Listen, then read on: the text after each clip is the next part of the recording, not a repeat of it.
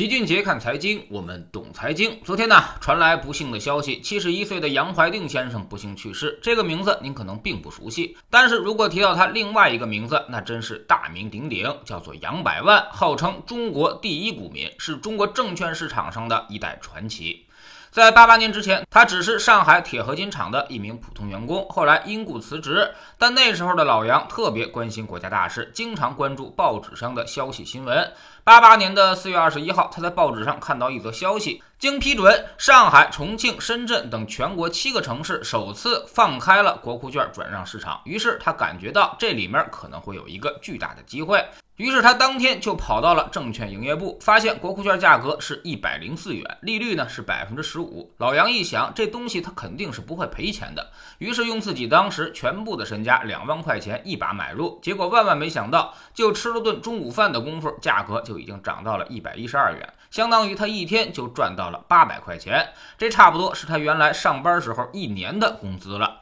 于是呢，他就发现一个生财之道。接下来的两年，他订阅了全国多家报纸，转战于各大城市之间，利用信息差收购低价的国库券。比如当时合肥卖的国库券开盘价才九十四块钱，显著低于上海的价格。于是他就坐着火车，拿着一箱子现金过去买入，再拿回到上海卖出，一把就赚了几千块钱。那段时间，杨百万几乎天天都在火车上，光合肥他就去了八十多次，甚至火车站都发现他很可疑，经常把他扣。留下来，就这样一年时间，老杨就赚了一百万。注意，那可是一个万元户的时代，那时候的一百万相当于现在得有几个亿了。后来呢，随着国库券价格上涨，赚钱的机会是越来越少了。但是上交所却开门迎客，老杨又一次发现了巨大的机会。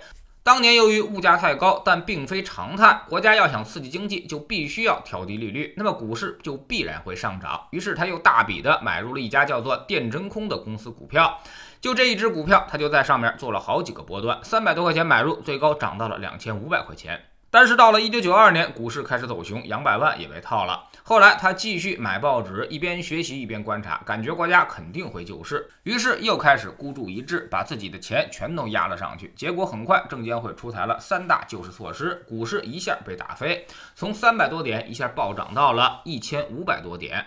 老杨手中的股票一下就翻了三到四倍。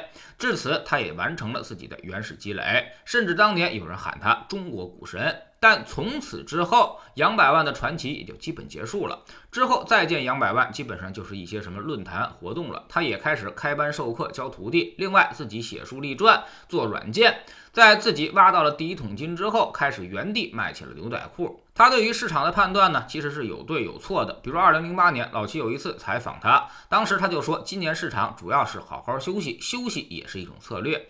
当时说的确实是很正确的。不过他当年另外一本书里却说，三十多块钱可以买进中石油了，这显然又是一个绝对错误的信号。即便到了今天，中石油的价格也只有四到五块钱。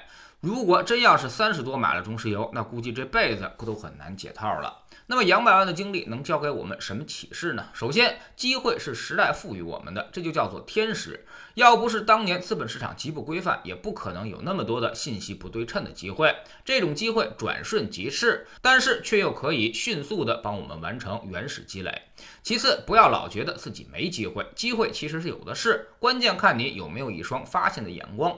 当年杨百万想到了做着火车到合肥去收购国库券，那么其他人为什么没想到、没发现呢？绝大部分人可能根本就不屑于这么去思考，总觉得我在厂子里当工人那是旱涝保收，国家得管我一辈子。但其实好日子也就再有十年。到了九七年、九八年，国企一改革，大量混日子的人也就下岗了。不得不自己去找饭碗，这就叫做生于忧患而死于安乐。机会永远是留给那些有准备的人的。第三呢，别太拿自己当回事儿，要懂得感恩。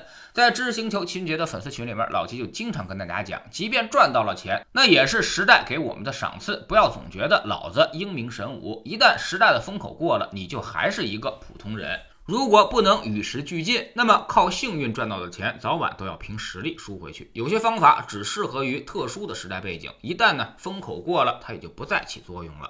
就拿杨百万来说，后来他醉心于炒股软件的研究，其实就已经是走错了方向。早期在股市上赚到的钱，基本上都可以归因于幸运，而后面他并没有向专业的方向更进一步。所以，当市场越来越规范之后，他的机会自然也就越来越少。